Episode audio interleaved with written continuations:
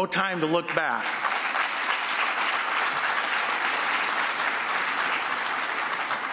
There is no time to look back, and I'll tell you why. Because what we do now is going to change the course of history, and we have to be on the right side of history. Less than 18 hours ago, I was in Ukraine, and I saw some of the same images I've seen on multiple trips, and I have to ask myself why. Why are we continuing to see this, and why are we continuing to let it happen? I acknowledge, I appreciate, I thank everyone for everything they're doing to support Ukraine. But I've got to say that at times we've been timid. We've been helpful, but we've been slow. And at times we've been indecisive. We're not providing Ukraine everything that they need to win this war. And worse, we're asking Ukraine to fight this war in a way that we would not fight it ourselves. So, why are we holding back? Some are operating from fear. I'll tell you, no one has ever won a fight being scared of the consequences. John McCain said, to not provoke Putin is to show weakness, which will 100% provoke Putin. All of you know that quote. Senator McCain understood the consequences of our near silence when Russia went into Crimea and pushed west into Donbass.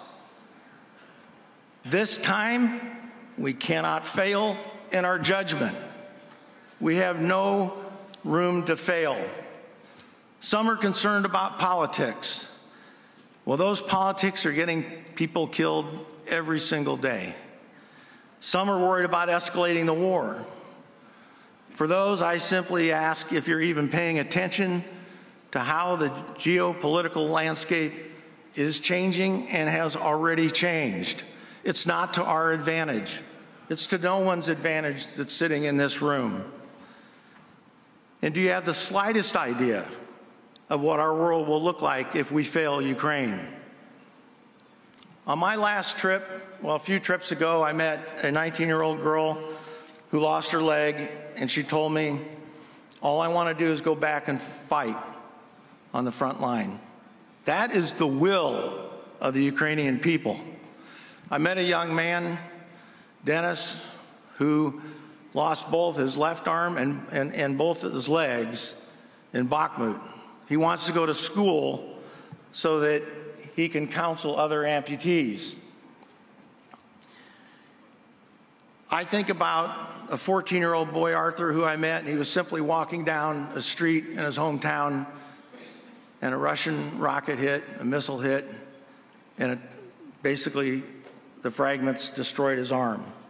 The future of these young people has been altered forever. And unfortunately, there's thousands of these stories. No American would accept this for their child. No Brit would accept this for their child. No one in this room would accept it for their child. So, why do we allow it to continue?